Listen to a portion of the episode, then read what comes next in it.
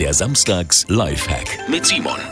Wenn Sie keine Lust auf Hosen anprobieren im Laden haben, messen Sie die Breite der Hose einfach nach. Und zwar äh, von der Faustspitze bis zum Ellenbogen. Den Bund der Hose so hinhalten, also das eine Ende vorne am besten, sondern die Faustspitze.